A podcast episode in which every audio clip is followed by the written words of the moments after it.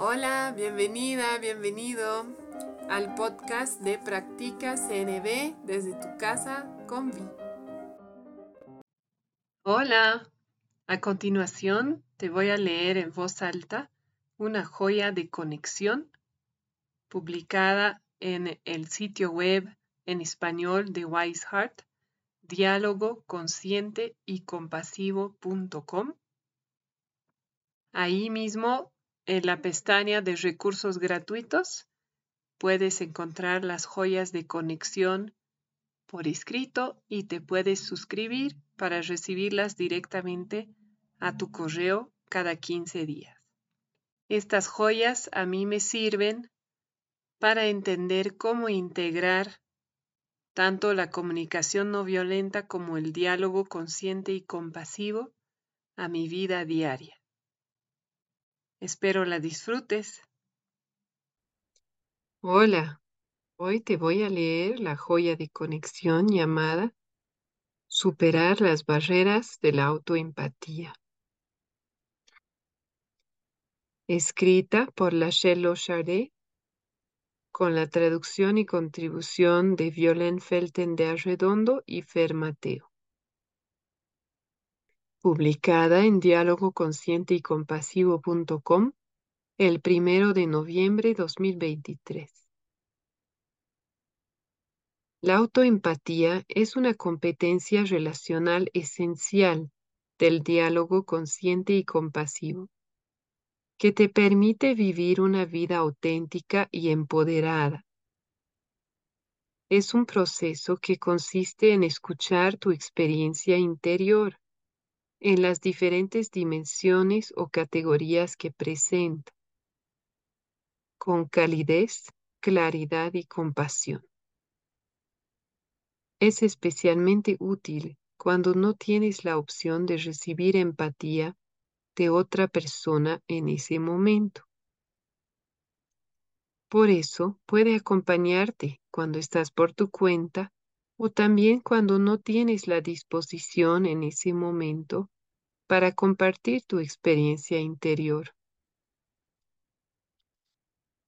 La autoempatía te permite explorar, comprender y dejar que se transforme tu experiencia y te da acceso a la ecuanimidad y a la creatividad para encontrar nuevas ideas y soluciones a problemas que quizás ya llevan un tiempo en tu vida.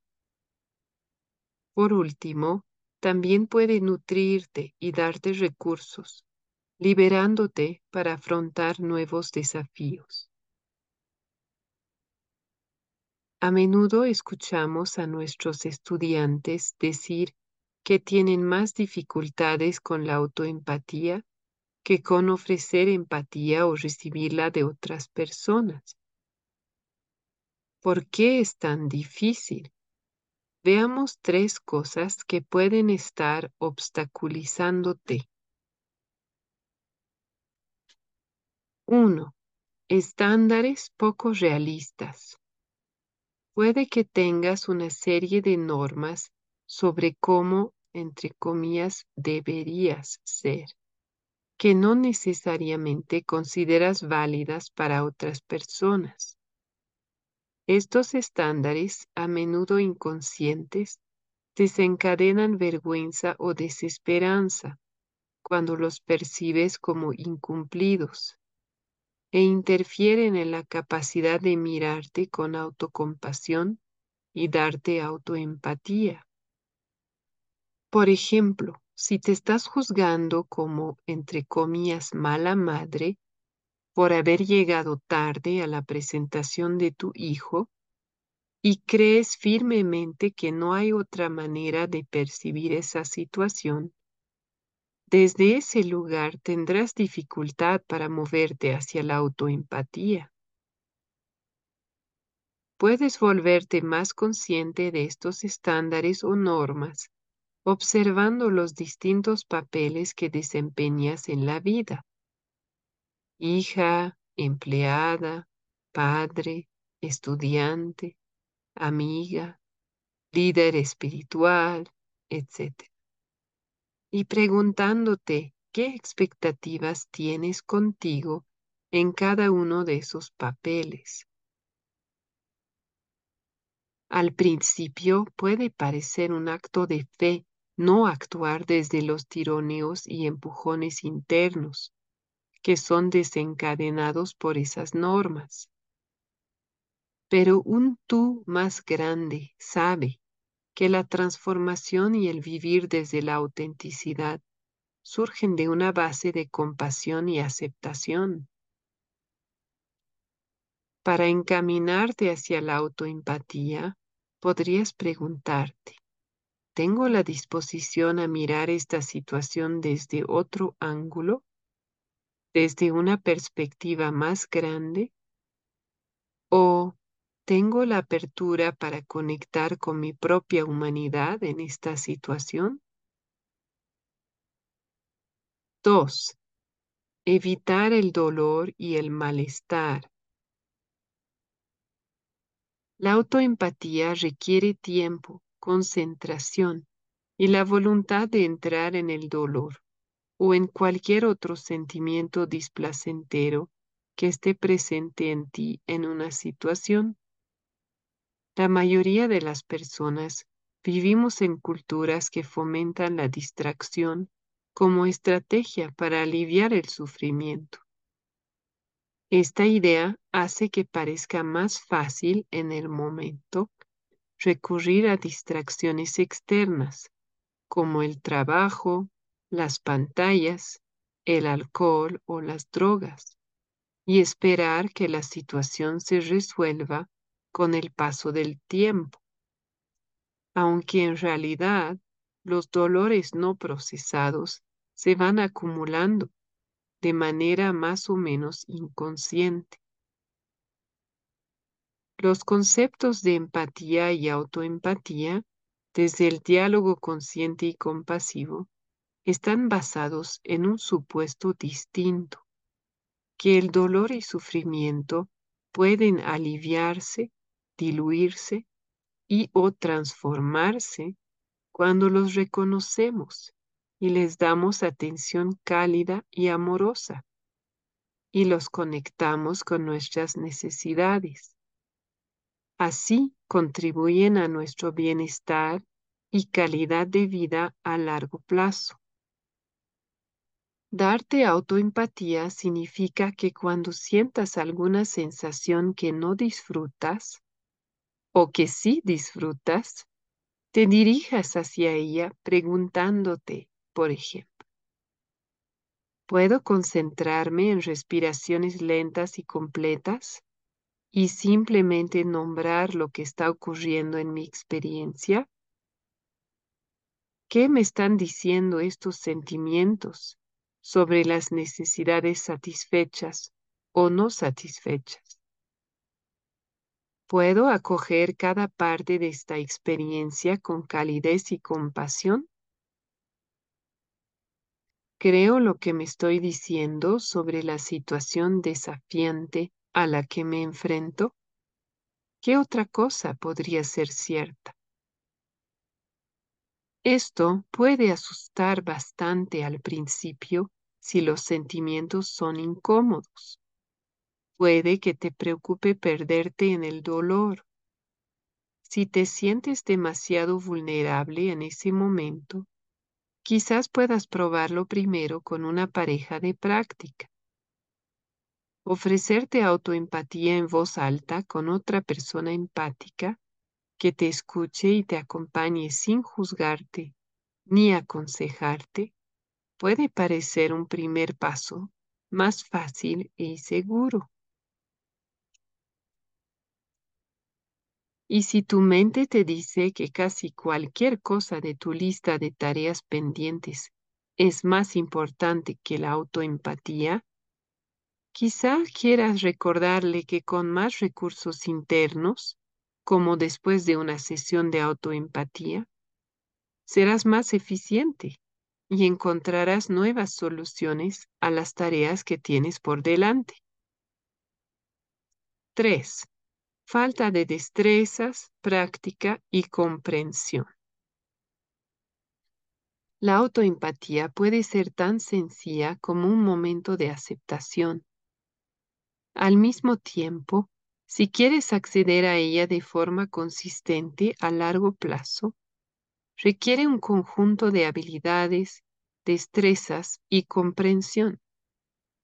Por ejemplo, el fundamento de concentración del diálogo consciente y compasivo es esencial para dedicarse a la práctica de la autoempatía con mayor eficacia y habilidad. La concentración es la capacidad de dirigir la atención hacia donde se desea y mantenerla ahí todo el tiempo que se desee. La concentración es un poder de la mente que se desarrolla a través de prácticas de meditación específicas como mantener la atención en un único objeto sutil, como la respiración, durante periodos de tiempo concretos. La concentración se fomenta en la vida diaria mediante tareas de enfoque único, ininterrumpido, en lugar de realizar varias tareas a la vez. Cuando intentas concentrarte en un proceso de autoempatía, tu llamada, entre comillas, mente de mono puede interponerse en el camino, saltando de rama en rama, analizando, teorizando, imaginando el futuro, recordando otras situaciones similares, etc. Se necesita algo de práctica para domar la mente de Mon y ayudarla a establecerse en las prácticas de regulación, compasión, identificación y clasificación de la experiencia en el momento presente. Cuando durante la mayor parte de nuestra vida hemos experimentado el juicio y la crítica en lugar de la empatía, Puede parecer algo imposible ofrecernos escucha empática. Acá van algunas ideas que pueden ayudarte a ir construyendo las destrezas que necesitas para darte autoempatía. Empezar por dar y recibir empatía en forma regular, por ejemplo, con una pareja de práctica. El recibir empatía te da un modelo externo de cómo podría ser la experiencia de ofrecerte empatía. El dar empatía te permite practicar la presencia, calidez y aceptación que más adelante podrás aplicar a tu experiencia interior. La experiencia de intercambio de empatía en su conjunto, además, te generará cada vez más confianza en el poder transformador de la empatía. Profundizar tu comprensión del concepto y práctica de la autoempatía. En la página de diálogo consciente y compasivo.com, en la pestaña de recursos, en la página podcast, podrás escuchar una entrevista con la Shell sobre el tema. En la página de recursos y documentos podrás leer una hoja explicativa al respecto. Y en la página de recursos y de joyas de conexión encontrarás dos joyas anteriores sobre el tema. Práctica. Tómate un momento ahora y comprométete con un primer paso que te gustaría dar para comenzar una práctica de autoempatía. Hazlo específico. Por ejemplo, podrías escribir tres estándares con los que te comparas. Elegir una situación cada día para la que escribirás tus sentimientos y necesidades o tomar un espacio cada día solo para practicar sentarte e invitarte a entrar en calma física y mental. Elegir un punto de enfoque como tu respiración, un sonido o una sensación en tu corazón y quedarte con eso durante cinco minutos cada día. O si prefieres empezar con acompañamiento, podrías programar algunas sesiones de empatía para ti, acordar con una pareja de práctica, darse autoempatía en voz alta con el apoyo de la otra persona, etc. Recuerda que puedes adaptar tu práctica de autoempatía al formato que prefieras, ya sea una conversación interior, grabar un diario de audio-video, hacerlo por escrito, dibujar, pintar o hacer collage. Lo importante es encontrar el formato que tenga más vida y sentido para ti. Gracias por escuchar La joya de conexión de diálogo consciente y compasivo.com. Espero te haya servido.